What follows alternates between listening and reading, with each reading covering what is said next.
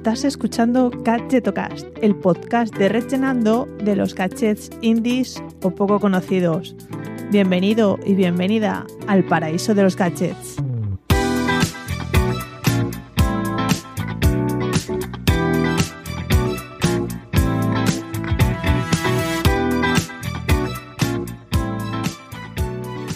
Hola, ¿qué tal? Soy Chus Narro y te doy la bienvenida a Gadgetocast, el podcast semanal de los gadgets indies o poco conocidos. Bueno, te doy la bienvenida a la cuarta temporada de este podcast. Te estarás preguntando eh, por qué hoy, cuarta temporada, si la semana pasada ya pertenecía a la tercera, no he hecho parón, bla, bla, bla, bla, bla, bla. Pues bueno, porque em, como es septiembre y empieza, parece que empieza un año nuevo, por toda la vuelta al cole, las rutinas, etcétera, pues yo también he decidido empezar una nueva temporada que siempre sienta bien. Además, eh, me he gastado cinco lereles, ¿vale? Eh, entre tú y yo, para comprar esta nueva sintonía, que a mí me mola mucho, este rollito funky, y así también los oídos empiezan a escuchar una nueva sintonía. Y además porque tengo muchas novedades esta temporada. Em, pero eso sí, antes de ya entrar en harina, déjame recordarte que tengo una newsletter que se llama Gadget Mail en la que, bueno, pues selecciono distintos gadgets, dispositivos, productos innovadores, accesorios, perrichichis, cachivaches, llámalo como quieras, pero está muy chula. No lo digo yo, lo dicen todos los suscriptores, así es que si no te has apuntado, pásate por gachetomail.com o también te dejo el enlace en las notas del episodio. No me quiero enrollar más porque hoy empiezo temporada con una entrevista. Ya en la encuesta me dijisteis algunos que os molaba eh, que de vez en cuando entrevistara a, otros compañeros, así es que eh, empiezo la temporada por todo alto entrevistando a Frances Box. Espero que te guste mucho. Te dejo con él.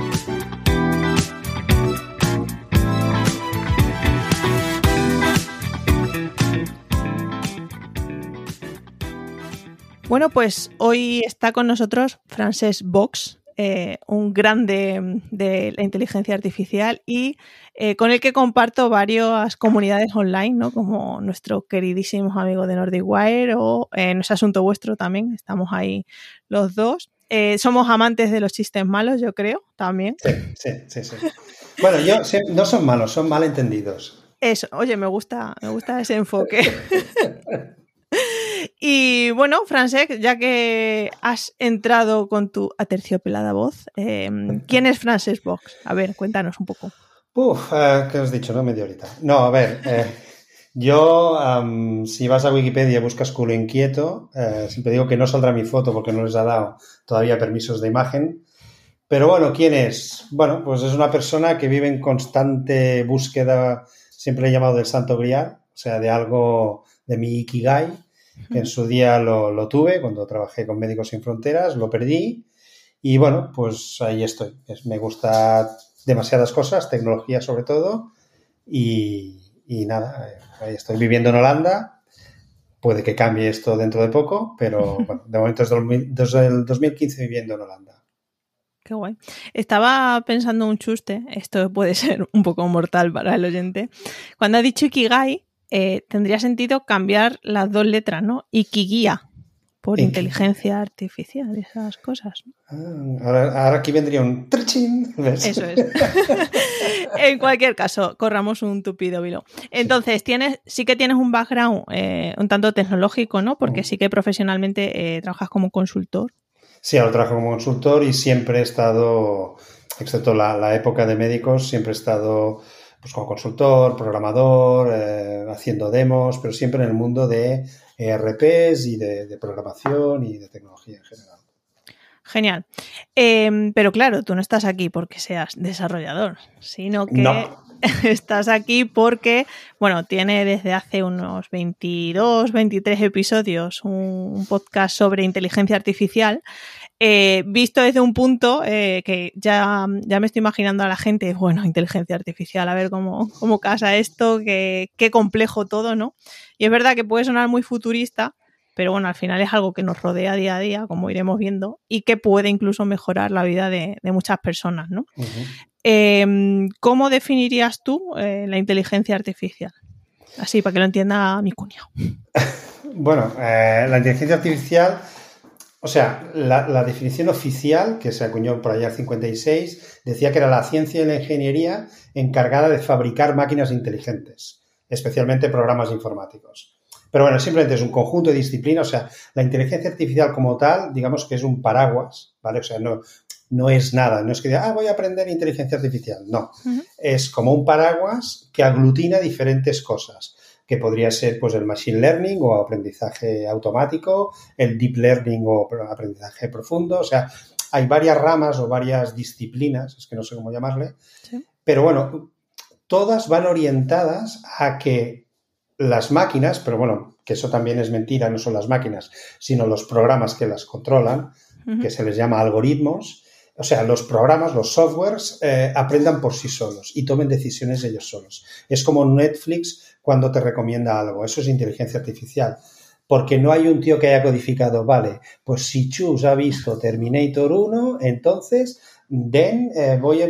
No, entonces, él, en base a lo que tú vas viendo, al tiempo que te pasas mirando cada película, a ta, ta, ta, ta, ta, el tío decide, ese algoritmo, decide proponerte algo sin que nadie lo haya codificando o lo haya codificado previamente. Entonces, la inteligencia artificial es eso, un conjunto de disciplinas, ramas, eh, áreas, todas orientadas a que los programas, porque al fin y al cabo son los programas, em, aprendan ellos mismos, ellos solos, a partir de una serie de inputs, una serie de datos, y bueno, esos programas hagan cosas o controlen máquinas.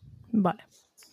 Eh, ok, de hecho, eh, como has mencionado el caso de Netflix, ¿no? Que quien no ha probado Netflix o, es usuario de Netflix, pero también el propio Gmail, ¿no? Cuando vas a responder una, bueno, si lo tienes activado, vas a responder un correo, ya te, te insinúa que vas a responder en base a todo el contenido. Pues eso, de nuevo, es un algoritmo que, bueno, es una base de, inteligencia que está analizando todas las respuestas y te propone. Bueno, pues al final es eso, es un aprendizaje continuo eh, en base a, códigos, ¿no? Em, vale, no obstante, y ahora esto lo, lo, hilo muy bien con la segunda, con la siguiente pregunta. Eh, Francés tiene un podcast que se llama Saludos, profesor Falken, que, en el que, bueno, eh, es un podcast sobre divulgación eh, enfocado en inteligencia artificial principalmente y de hecho los primeros episodios que te animo a que los escuches sí que como que vas detallando las bases ¿no? de todos estos conceptos, deep learning, inteligencia artificial y todas las disciplinas que, entran en juego, como has dicho, en, este campo, pero luego lo has virado muy inteligentemente, yo creo, hacia, o sea, hacia mm, noticias relacionadas con, este campo, ¿no? Porque al final es que cada día salen miles y miles de noticias y muchas tienen un, un, interés que yo creo que se nos escapa y a los medios se les escapa y, y tienen mucha importancia, ¿no? ¿Por qué te lanzaste? Bueno, me va a decir porque soy un culo inquieto, pero ¿por qué un podcast súper de nicho, ¿no? De inteligencia artificial. Sí, bueno, a ver, yo ya hacía tiempo que tanto escuchar podcast, tanto escuchar podcast, pues, no sé, me picaba el tema de, crear contenido, ¿no? O sea, yo también soy un, hijo de boluda y, y entonces, claro, quería crear, a ver, membership no, pero bueno, quería crear contenido. Entonces, el tema del podcast porque, bueno, pues el tema del, del vídeo, youtuber y tal, pues no me va a ponerme una gorra al revés y, cosas de estas. Y dije, bueno, va, con el audio, con mi pelada voz. Y, y, sobre ahí, pues, eh, o sobre ella, inteligencia artificial, pues, bueno, decidí elegir algo sobre lo cual no conocía. O sea, lo mejor, dicen que lo mejor para aprender algo es tenerlo que enseñar. Entonces, bueno, la inteligencia artificial me atraía de hace mucho tiempo, eh, tema gestión de datos, que también va un poco orientado todo esto, e incluso pensé tirar un poco mi carrera para allá, y dije, bueno, pues inteligencia artificial es algo que desconozco, con lo cual esto me va a obligar a aprenderlo.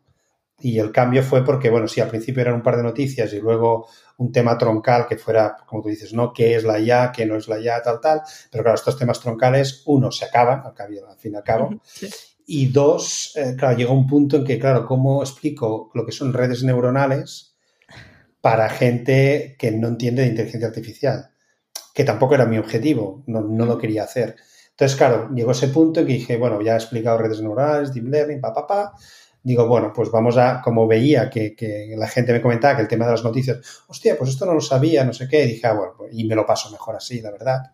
Pues decidí hacer ese cambio, eliminar el tema troncal, por decirlo de alguna manera, y aumentar el, el tema de las noticias. Eh, ya te digo que mola mucho y además el storytelling que últimamente te estás currando, eh, porque mete musiquita y esas cosas, ¿no? Como decimos los fans de Víctor Correal, pues mete musiquita y, una serie de historietas y está súper, súper bien.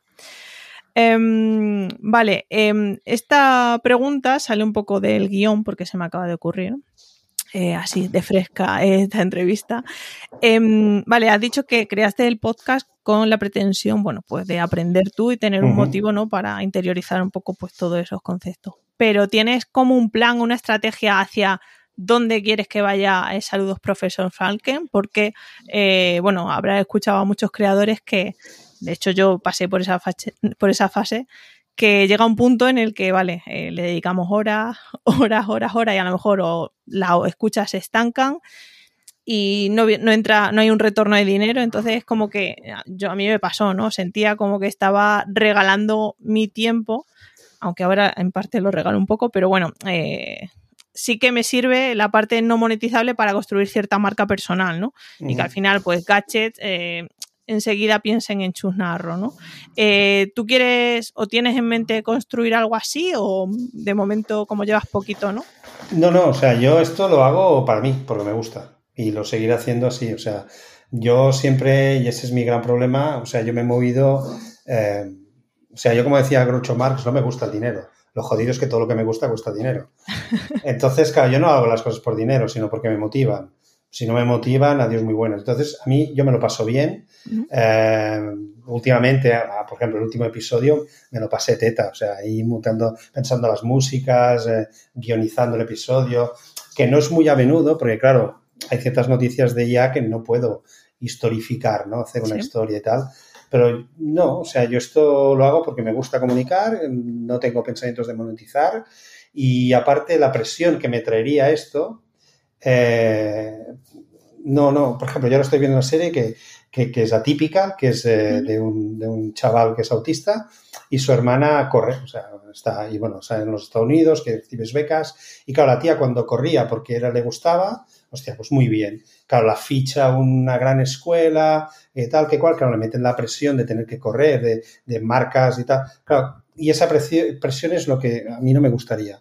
Entonces, yo esto lo hago porque me gusta, eh, a partir de esto, pues me, ha salido, pues como ahora, ¿no? Contigo o con otros podcasts, participar, o incluso hay una persona, eh, hay un podcast que se llama Webificando de Robert, Robert Menetry. Robert Menetry. exacto. Eh, y Abel, y entonces Robert tiene otro proyecto que es Webicaster, que es para poner en contacto podcasters entre sí.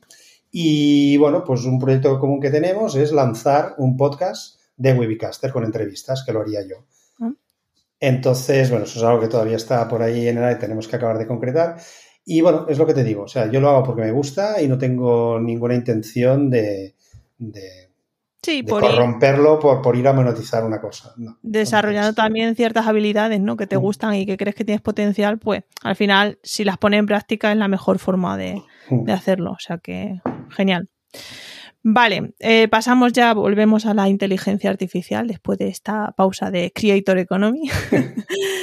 Em, vale, yo en mi newsletter, en, otros episodios del podcast, sí que, em, bueno, muchas veces cuando describo gadgets, eh, dejo entrever pues que muchos y cada vez más eh, se basan en ciertos aprendizajes ¿no? de inteligencia artificial pues para desarrollar todas sus funcionalidades. ¿no? Se me me viene a la mente ahora mismo eh, una cuna que había que detectando la cara del bebé y las horas que tenía, pues era capaz de como menear directamente al bebé para mecerle y tal, ¿no?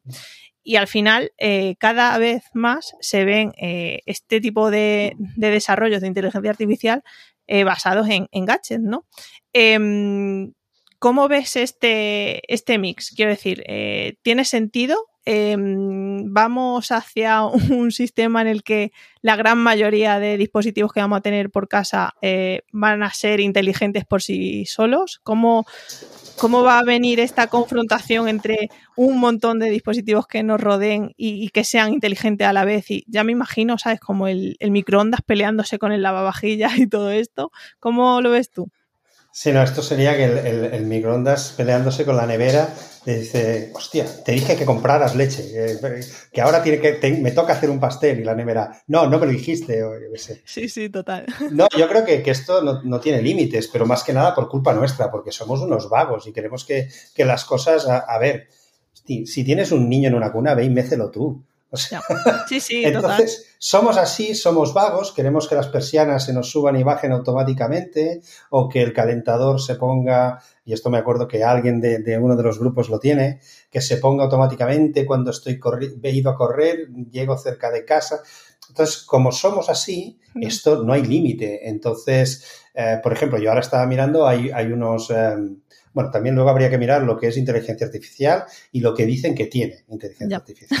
La letra pequeña, ¿no? Hay mucho marketing de esto, pero yo que sé, unos auriculares, que hay varios ya proyectos, con inteligencia artificial. Pues, ¿por qué no poder llegar estos auriculares conectados con tu reloj? Te detectan tus pulsaciones cardíacas, deducen que estás corriendo, haciendo ejercicio, ergo te ponen una playlist de, con mucha marcha y te suben el volumen. Luego, si detectan que estás sentado, pulsaciones bajas, conectado al ordenador y no tienes ninguna Spotify o ninguna cosa de estas, pueden pensar que estás trabajando y te ponen, o sea... Sí, música más relajante. Música más relajante y mm. tal.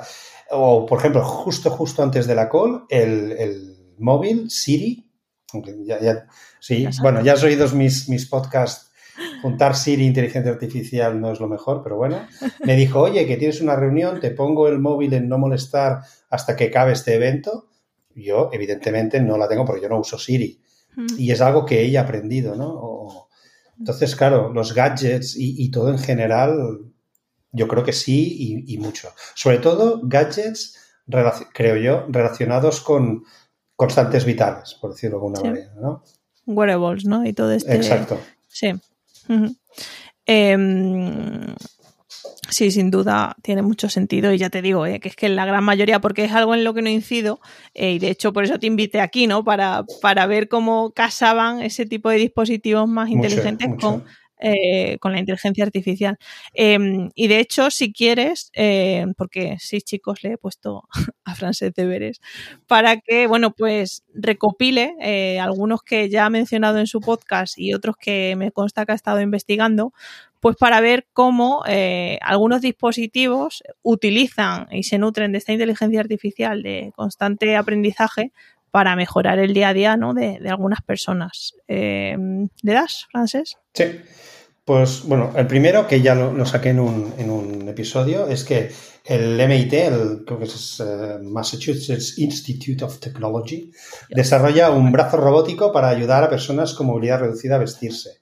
Entonces dices, a ver, total, no, total no, porque resulta que le han metido un rastreador 3D, con lo cual el tío, mm, o sea, el, robot, bueno, es un brazo, pero el robot incluso puede llegar a detectar qué es lo que tiene delante, un niño, un adulto, una persona mayor, por lo cual que los movimientos del brazo al poner y quitar la ropa pueden ser más suaves si es una persona mayor, a ver, no más bestias, pero bueno, más directos. Si es un niño, ¿no? Por ejemplo. Eh, entonces, claro, vestirse, tú vestirte tú mismo es muy fácil, pero claro, yo cuando leía esta noticia es, vale, yo me sé poner una corbata, pero si tengo que poner una corbata a otra persona, Claro, el, gesto, es diferente, yo sé mis, mis, mis, medidas y tal, pero vestir a otra persona, sobre todo un robot, pues se va adaptando, o sea, va reconociendo con estas cámaras 3D, va reconociendo a la persona que tiene delante, las medidas y sabe si tiene que subir más, si tiene que subir menos. Luego, los robots tienen una cosa que es que cuando su movimiento tiende a cero, se pueden bloquear. ¿Vale? Entonces, claro, con una persona mayor o de, movilidad reducida, pues claro, a lo mejor eh, le pones una manga y hasta que esta persona mueve el otro brazo para que le puedas poner la otra, pasa mucho tiempo. Pues bueno, todo esto lo van aprendiendo y no se bloquean. Entonces, claro, reconoce y aparte es que, según las noticias, este robot incluso predice tu próximo movimiento.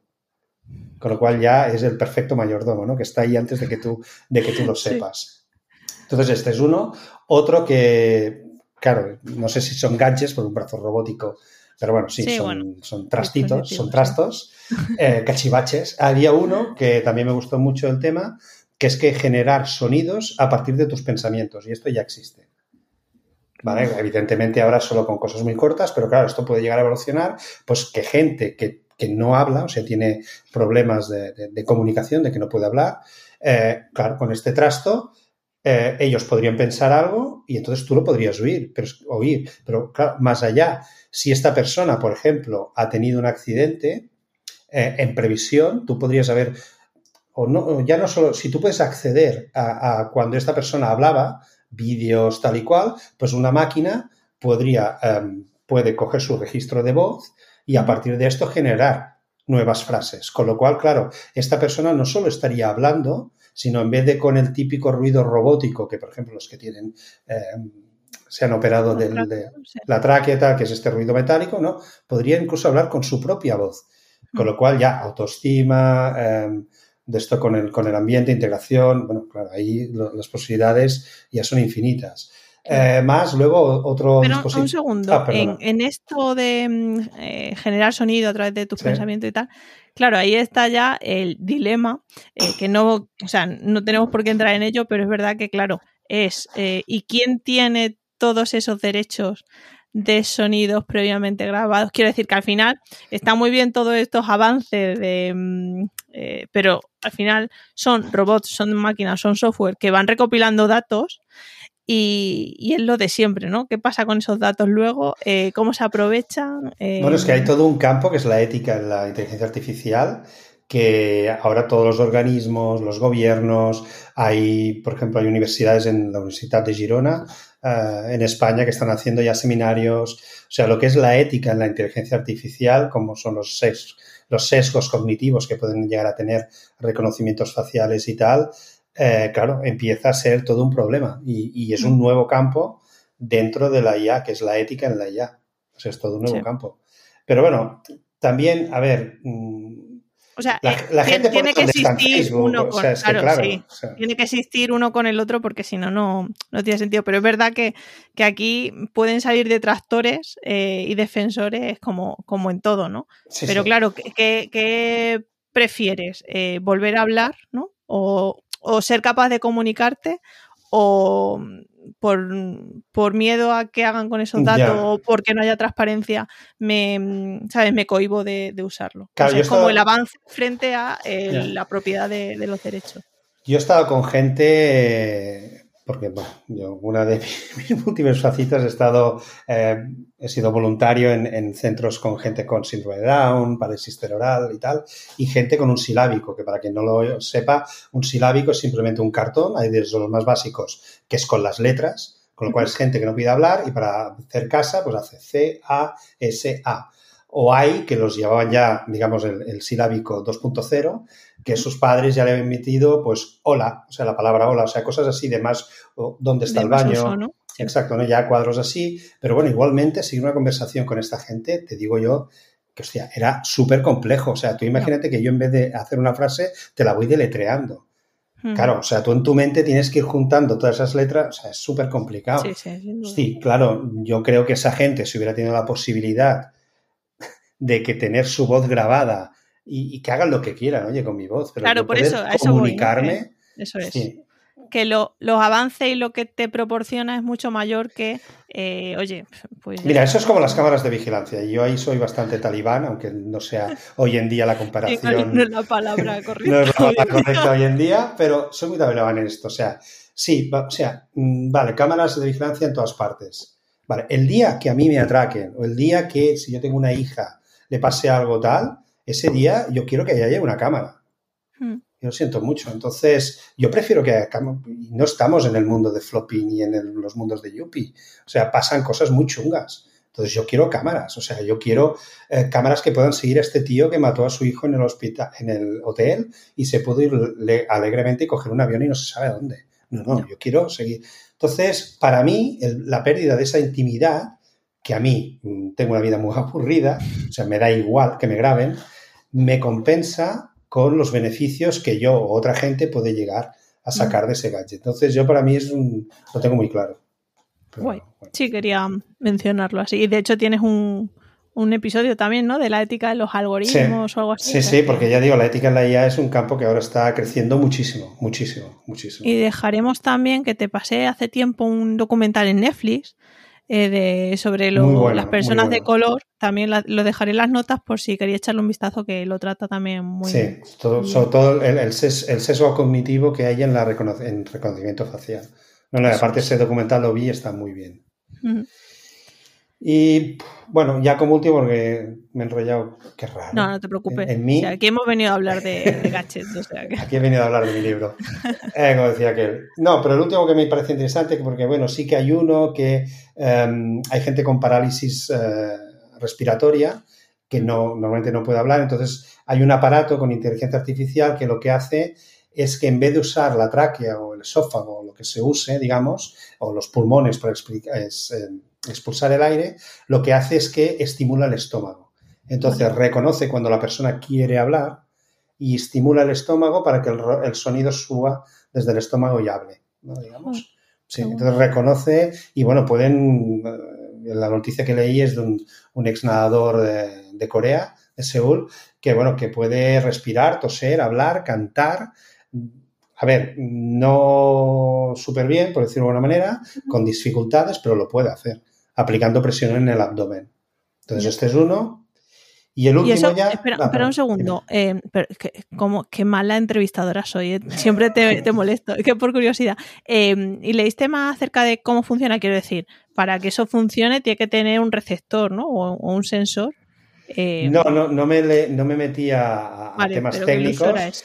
Mm. Simplemente, a ver, yo cuando leí me, me, extraje un de esto que dice: cuando exhalas, básicamente estás empujando el vientre y reduciendo el volumen de los pulmones. Y lo que hacen es tratar de imitar ese proceso. Se ve que es un aparato que se puede ocultar eh, debajo de la camisa y al contrario de eso, de las mascarillas, ventiladores y tal, supongo que es algo que lo que hace es eh, apretar el abdomen. Contrae, ¿no? contrae el abdomen, a lo mejor va con una tira como esto que es, se ponen a veces... Sí, o la gente cuando vas al, para medir tus pulsaciones y tal, que es como, una, tira, sí, sí, a lo mejor es algo así. Lo que hace es eso, compresiones en el estómago, en el abdomen, intenta reproducir esa expulsión de aire que sería lo que haría el, pulmón. Genial. Pero lo mejor, porque claro, esto podría ser simplemente un aparato normal y corriente, un paratu, pero eh, lo que hace es que reconoce cuando la persona intenta hablar. Y entonces le da el aire que no le dan los pulmones, por ejemplo. Es el tema de reconocer. O sea, esto, toda inteligencia artificial se basa en esto se basa en que no haya un if, sí, entonces haz esto, sino que a base, evidentemente a base de muchos datos de entrada, pueda llegar a reconocer cosas y a predecir cosas. Por eso también en marketing se usa tanto también la inteligencia, para predecir eh, tendencias. Y ya el último gache que me había preparado, que es uno que también salió en el podcast, era de unos zapatos con cámara para gente con deficiencia visual em, para evitar obstáculos. Entonces, el tema es que si tú, o sea, Tú vas haciendo un camino, detecta que hay un obstáculo delante y te va avisando para que lo sortees. Pero están trabajando para que incluso llegue a reconocer el obstáculo y calibre si es salvable o no. O sea, si es un bordillo, pues te avise, oye, tienes un bordillo, sube el pie 4 centímetros. O si ve que no, que es un medio muro. O sea, que el tío reconozca el, y vaya aprendiendo y vaya reconociendo todo y si se puede, lo puede salvar la persona o no. Sí, sí, ese también es uno que me, llamó mucho la atención porque, joder, es que lo veo, es como te quitas el bastón y, aplicas algo que ya usas, ¿no? Quiero decir que al final es más facilidad para también la, persona, entonces está genial. Sí, sí, no, y el bastón también, hay, un proyecto para eliminar el típico bastón blanco que llevan las personas con deficiencia visual. Em, claro, tú imagínate si en vez de, de, llevar un bastón que ya te marca, o sea, tú ves un tío con una persona con un bastón blanco y eh, es ciego, o sea, sí ya te marca. Tú imagínate que en vez de esto, pues llegabas el, reloj, un wearable, un, Fitbit de estos, que bueno, pues hiciera como los murciélagos, que es en lo que se basa el, gadget que vi, que es, bueno, como hacen los murciélagos. Los murciélagos emiten un sonido y miden cuánto tarda en rebotar ese sonido y volver.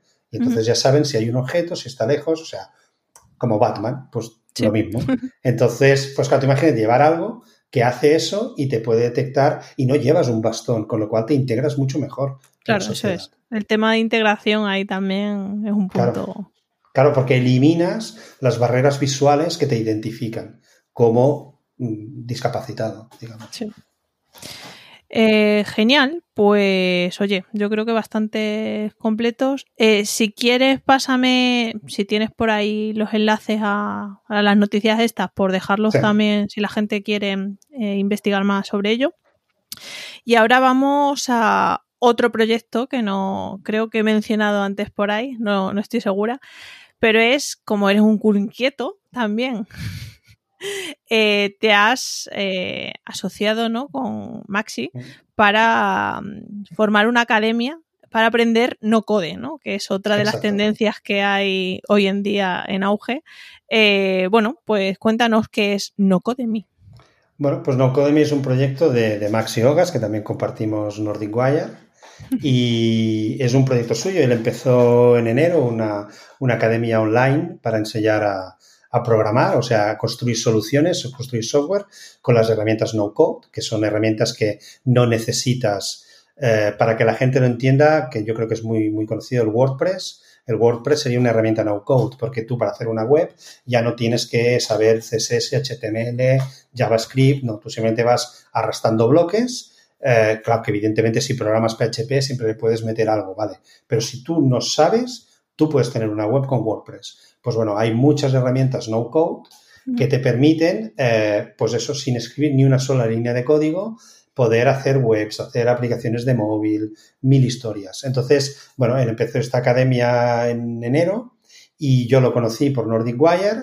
Y bueno, eso que la noche me confunde, te lías, pim pam, eh, la gran frase que sea en España de a que no hay Huevos, ah, ah, Esa frase también ha llegado a Holanda, ¿no? Porque si, si estás allí y te has liado es porque. Sí, sí, bueno, él, vive en Alemania, con lo cual estamos a, dos horas el uno del otro. Y bueno, el típico a que no hay huevos. Eh, aparte, bueno, chequeaba el tema, bastantes cosas que ahora persigo, que es trabajar desde casa y poder volver a España y tal. Y bueno, pues ahí nos liamos y, bueno, y montamos, somos cofundadores de NoCodemy. NoCodemy pretende ser una, más allá de una academia, lo que pretende ser una comunidad de no coders, o sea, de desarrolladores visuales, que se les llama también, eh, en lenguaje español. ¿Vale? O sea, porque hay mucha cosa en inglés, pero en español hay poca cosa. Entonces, la academia, la, bueno, lo que es NoCodemy, la montamos en, en tres ejes. ¿Vale? Un eje que es evidentemente el, tema de enseñar, o sea, hay cursos ahí dentro de Adalo, que es una, herramienta para hacer aplicaciones móviles, ahora haremos uno de, de, Bubble, que es para hacer, o sea, la misma plataforma de NoCodemy, nocodemy.co, eh, está hecha en Bubble y ese es uno de los pilares. El segundo pilar eh, donde montamos NoCodemy es la oferta de servicios, porque mientras, bueno, estamos, la academia está dando pasos, pues bueno, los dos como programadores eh, visuales, pues ofreceremos nuestros servicios porque ya empieza a haber mucha demanda, mucha demanda de programadores em, no coders. Y bueno, pues eso será también otra vía de ingreso. Y luego la tercera pata, eh, porque somos tres, somos Max y yo como cofundadores, y luego tenemos a Francina, que vive en Argentina, que nos hace todo el tema de gestión de redes sociales, marketing, comunicación. Entonces, los tres estamos eh, muy unidos por la tercera pata, que es cambiar el entorno, cambiar lo que nos rodea, intentar mejorar el mundo. Suena muy bonito, suena muy grande, pero ¿qué estamos haciendo? Pues, por ejemplo, ahora hemos llegado a un acuerdo con una academia en Argentina, que es una, es una escuela, eh, una escuela que cubre, bueno, desde niños pequeños, preescolar, bueno, preescolar tal vez no, primaria, hasta pues casi casi el preuniversitario, ¿no? Entonces ellos quieren incorporar no code a los niños, o sea, quieren enseñar a los niños. Entonces decimos, bueno, hemos llegado a una colaboración de acuerdo, nosotros os damos acceso a la plataforma gratis, pero a cambio, no me pagues, a cambio, tú me das aulas con conexión a Internet, con ordenadores, y nosotros nos ponemos en, en contacto con una asociación pues de mujeres en exclusión, de gente sin recursos, etcétera, etcétera, también les damos acceso a gratuito a la plataforma, pero como ellos no tienen internet ni ordenadores, irán a la sala de esta escuela. Con lo cual queremos que una parte eh, vaya por este camino para cambiar las cosas.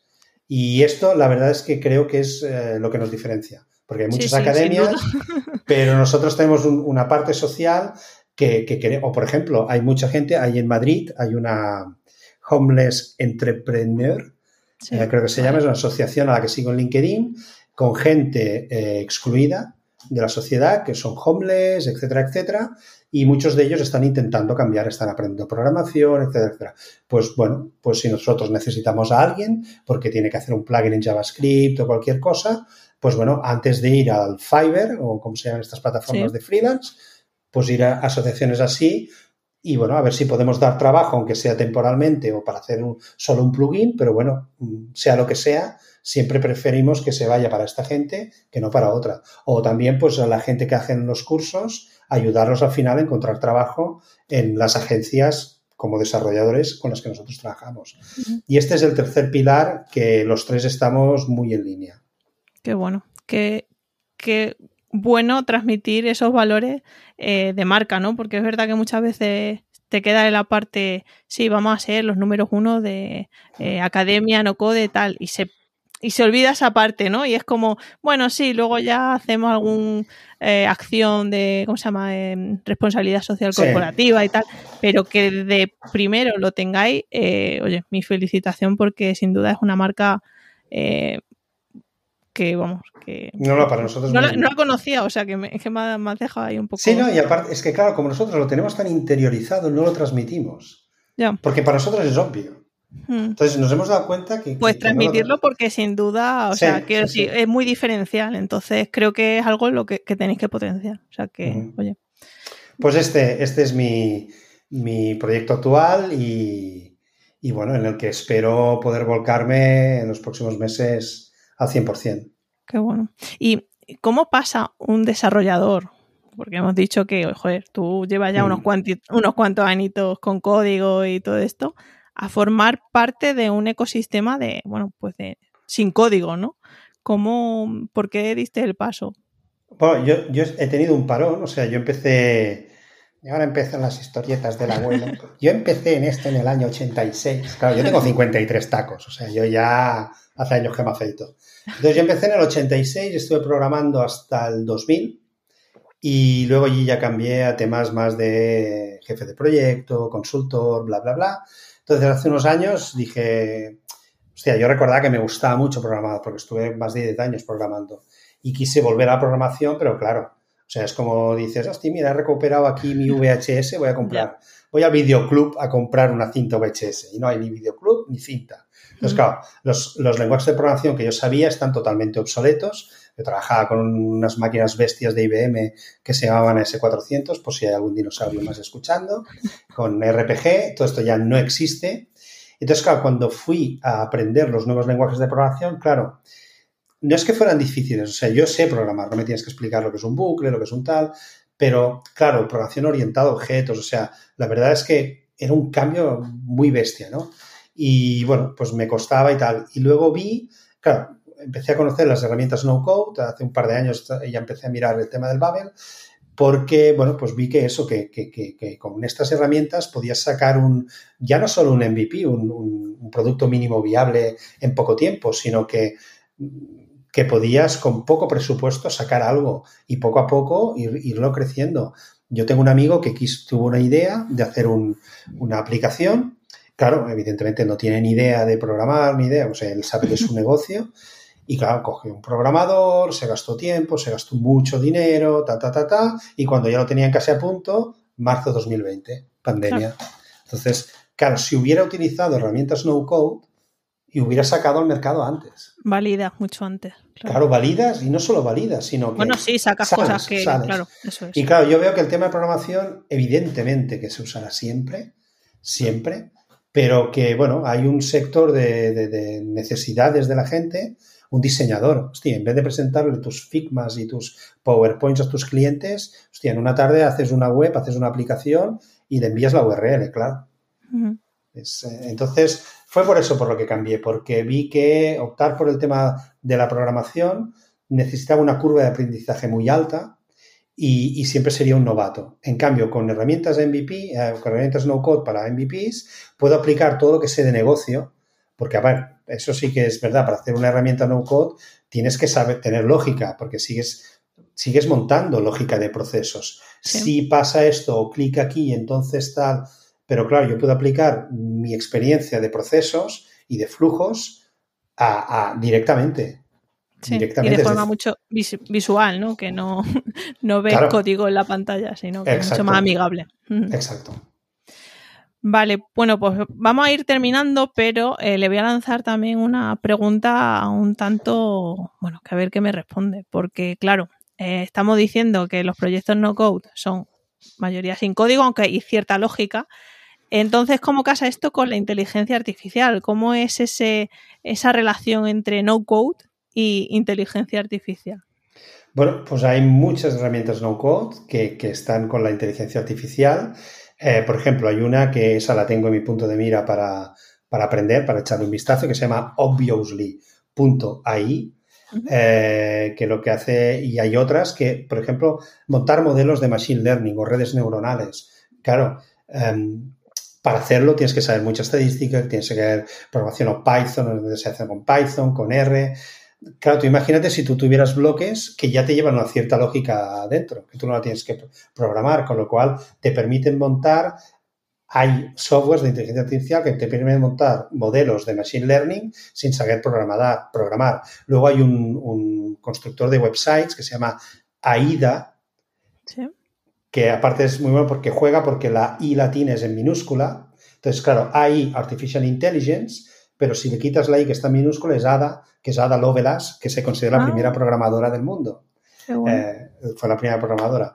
Entonces, claro, juega con estas historias y bueno, e, eso es un constructor de websites. O sea, el tío te pregunta, el software te va preguntando de qué categoría es tu empresa o tu proyecto, qué pretendes con ello, qué funcionalidades. Bueno, pues quiero una tienda, un e-commerce, tienda un tal. O sea, te va preguntando por qué estilo y con lo que tú le contestas, el tío te monta una web. Entonces tú vas de, ah, no, esto no, es total. Bueno, va aprendiendo de tus comentarios y te, las va, te lo va adaptando a partir de tu feedback. Qué bueno.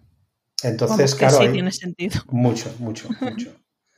bueno, no esperaba que me dijeras, no, no sirve para nada, porque.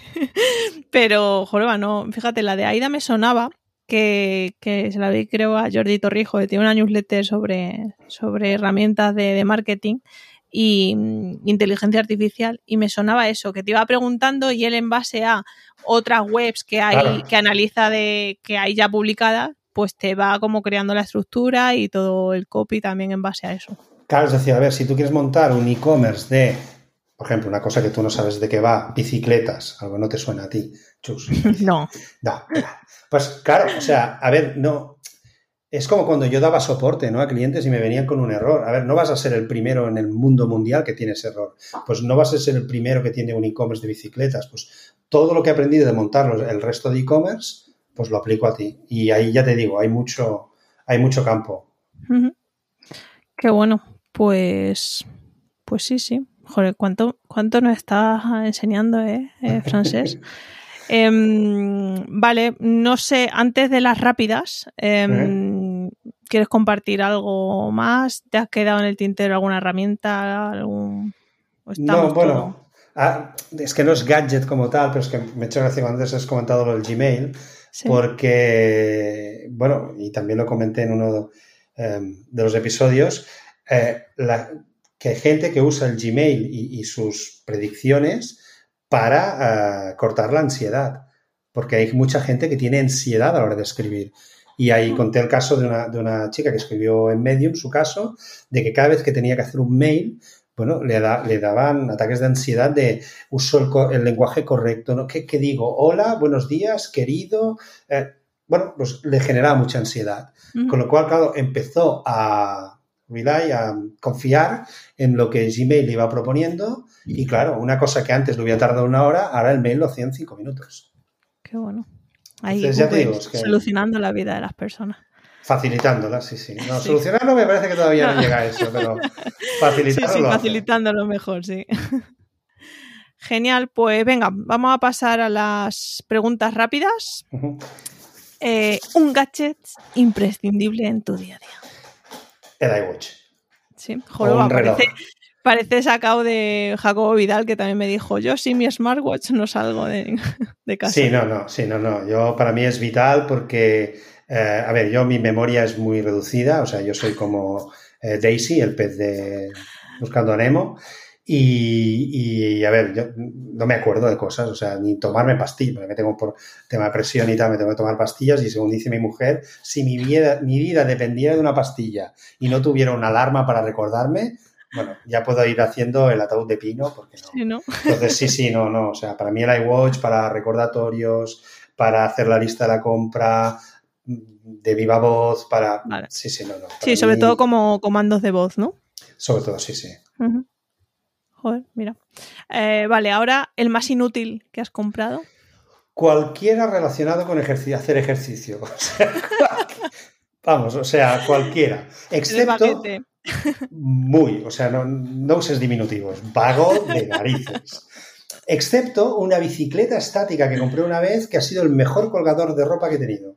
Es que son muy prácticas, ¿eh? Son muy prácticas. Eh, pero no, no, cualquier historia relacionada con ejercicio, o sea, He comprado y nada, ahí se queda. O sea, mi padre era atleta, incluso llevó la torcha olímpica en el 68, pero ahí se acabó todo.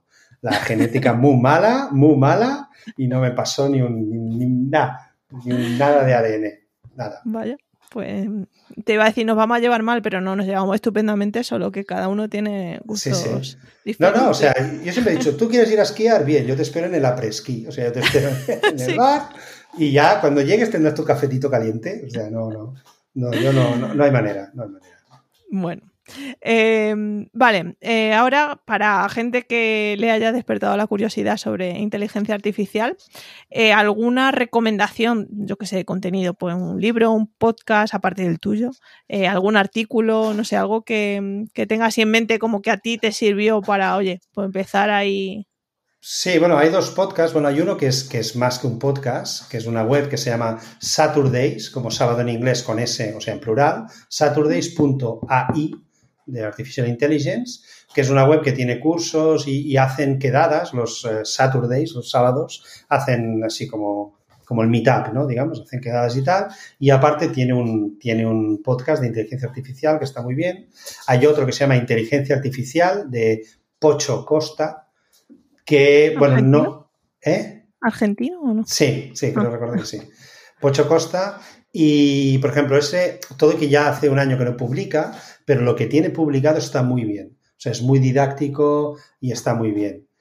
Y luego, como cursos, sí que hay dos, que uno es el, ya te pasé los links, que es Elements of AI, of Artificial Intelligence.com, que eso fue una iniciativa de instituciones, de universidades y empresas de Finlandia pero que ha sido adoptado por la, UE y ha sido traducido a varios idiomas. Es un curso gratuito de inteligencia artificial. Y ya para finalizar, eh, si uno ya quiere una cosa ya de más nivel, hay un curso de Machine Learning de Stanford en Coursera.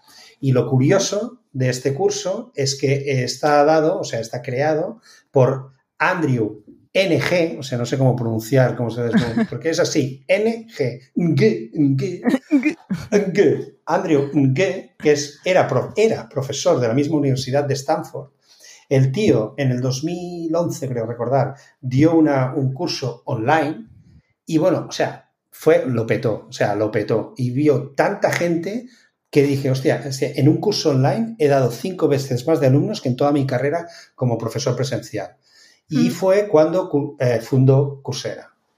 Ah, vale, o sea, de, exacto, o sea, exacto, el tío, o sea, Coursera fue fundado por este profesor, que es el que dirige, tiene este curso de, Stanford de, inteligencia artificial y, lo fundó por esto. Entonces, claro, es, bueno, tiene esta simpatía, ¿no? Digamos. Qué curioso, qué bueno. Vale, pues las dejaremos también en las notas. Y mm, bueno, y ahora recomendación que te apetezca ya, no solo como IA. Eh, sé que no nos va a recomendar mm, un nuevo deporte, pero bueno, yo qué sé, si quieres recomendarnos sobre algo que la alguna serie o lo que quieras. No, no, no, ya deporte como mucho, como mucho ajedrez y bueno, tampoco con la tendinitis. Eh, no, no. Eh, no, serie la que estoy viendo ahora, que es, como he dicho antes, se llama Atypical, que es en Netflix, que va, porque bueno, yo por, por mis tendencias, eh, pues siempre me, me, va, ¿no? O sea, cosas que traten el, el, espectro o que traten, bueno, gente que no es diferente a nosotros, ¿no? Y Atypical me encanta, eh, tanto que me he pulido casi las cuatro temporadas en muy poco tiempo. Son episodios cortos, 30 minutos, y va sobre las experiencias de un, de un chaval autista, ¿no? Del espectro autista. Eh, esto cuanto serie es la que estoy viendo y me encanta, estoy muy enganchado. Y como podcast, pues uno que ahora también estoy escuchando mucho se llama El Salto, de un tal Borja Nicolau, a quien conocí a través del podcast Presentástico de Carlos Caño, que también recomiendo. Oh, sí. Y este del salto, eh, el tío, en, en, este del salto, el tío entrevista a personas que han dado un salto en su vida profesional, o sea, que han hecho un cambio radical para lanzar su proyecto y dedicarse a su pasión. Como esto es algo que yo ya he hecho un par de veces en mi vida, lo que te rondaré morena porque se acerca uno fuerte también, eh, pues claro, me, me, atrae mucho esta historia. Y aparte, el mismo Borja Nicolau, el tío era ingeniero en HP, en Hewlett Packard, pero también era cómico. Eh, o sea, por, por, hacía, por iba a estos bares, ¿no? Que puedes de micrófono abierto y que Sí, vas... stand-ups están, ¿no? Exacto, ¿no? Entonces, eh, bueno, pues el tío decidió dejar un muy buen trabajo, según para el resto de los mortales, y dedicarse, exacto, y dedicarse a hacer cómico, a ser cómico. Entonces, hizo esta decisión en febrero del 2020, un mes antes de la pandemia. O sea, decidió dejar un trabajo eh, fijo para dedicarse a hacer comedia, tenía incluso el teatro ya reservado, bueno, claro. Entonces ahora, por ejemplo, su, su espectáculo se llama El Visionario. el, el, tío decidió dedicarse a la comedia justo un mes antes de que cerrara todo por pandemia. Y ya te digo, estoy dando esto. El salto y presentástico son dos que me encantan. Qué bueno, Aparte, obviamente, perdón, perdón, perdón. Gachetocas, Nordic Wire, que si no aquí nos corren a borrados. No, Gachetocas es el que ya cuando cae, aparte es de los pocos, y eso va en serio, es de, porque yo no me acuerdo cuánto salen. Tantos podcasts, yo no me acuerdo cuándo sí, sale claro. cuál. Entonces, de los pocos que no me tienes, tengo. No tienes el smartwatch, ¿no? Para que no, te diga, hoy publica... Sí, sí, es lo que te digo. O sea, es de los pocos que tengo la alarma para que me avise este de Nordic Wire, que últimamente nos están mareando con el día que publican. Pues son de los pocos podcasts que aparte que lo tengo de que me baje automático y me lo añada a la cola, Sí. me saque un mensaje por aquí. Qué bueno, pues oye, qué placer. Sí, sí, no, porque pasa que, claro, lo contengo, contengo la visa, porque si no, oye. Sí, ya, sí, soy lo peor. Así es que, bueno, en este episodio, oye, que la gente saque la visa si quiere, porque como no se puede Sí, sí, comprar lo hemos Sí, sí, pero yo me acabo, me acabo de leer tu newsletter, creo que es la última, y tienes como un colador plegable, que eso ya me lo he apuntado en mi favorito, que eso cae, cae, pero vamos. Seguro. Muy bien, pues nada, venga, para ir terminando, mm, ¿dónde te pueden encontrar nuestros oyentes? Bueno, pues eh, a ver, yo publico el podcast en Anchor, con lo cual si buscas en Anchor, saludos profesor Falken, eh, ahí te sale, está en Spotify, está en todos los podcatchers, en Amazon también, o sea, por saludos profesor Falken es el, Vale. único, el único que hay. Vale, dejaremos, bueno, también dejaré tu Twitter si quieres Mm. y, y el enlace al podcast para que sí, te, te tenga, te sigan la pista. Exacto. Muy bien, pues oye, un placer, gracias por hacerme este huequito. Ah, Y, nada, ti. es que he, he empezado a hacer entrevistas porque Uriol Ferré ya me dijo que, oye, le gustó mucho la otra que hice, entonces, bueno, por eso de salir de la zona de confort y, y que no sea yo tan monótono hablando, pues a ver qué tal, a ver qué le si le gusta a la gente o no, o, bueno, si, si no, no nos lo digáis, que tampoco. No, sí, claro. O sea, para dar malas noticias ya tenemos las noticias de la es. tele. Eh, seguro que no, pero bueno, pues lo dicho, Frances, un placer y muchas gracias. A ti y nada, te sigo la pista con tus gadgets. Inspectora. Hasta luego, profesor. Bueno, y hasta aquí la entrevista de hoy. Muchas gracias por llegar hasta aquí. Muchas gracias a cuonda.com por permitirme alojar este podcast en su red de podcast en español. Y solo decirte que, bueno, pues si tienes un dispositivo de Apple, me haría mucha ilusión que me dejaras una valoración en Apple Podcast. Y si quieres algún comentario, pues también puedes hacerlo y lo leeré en próximos episodios. Cuídate y hasta la semana que viene.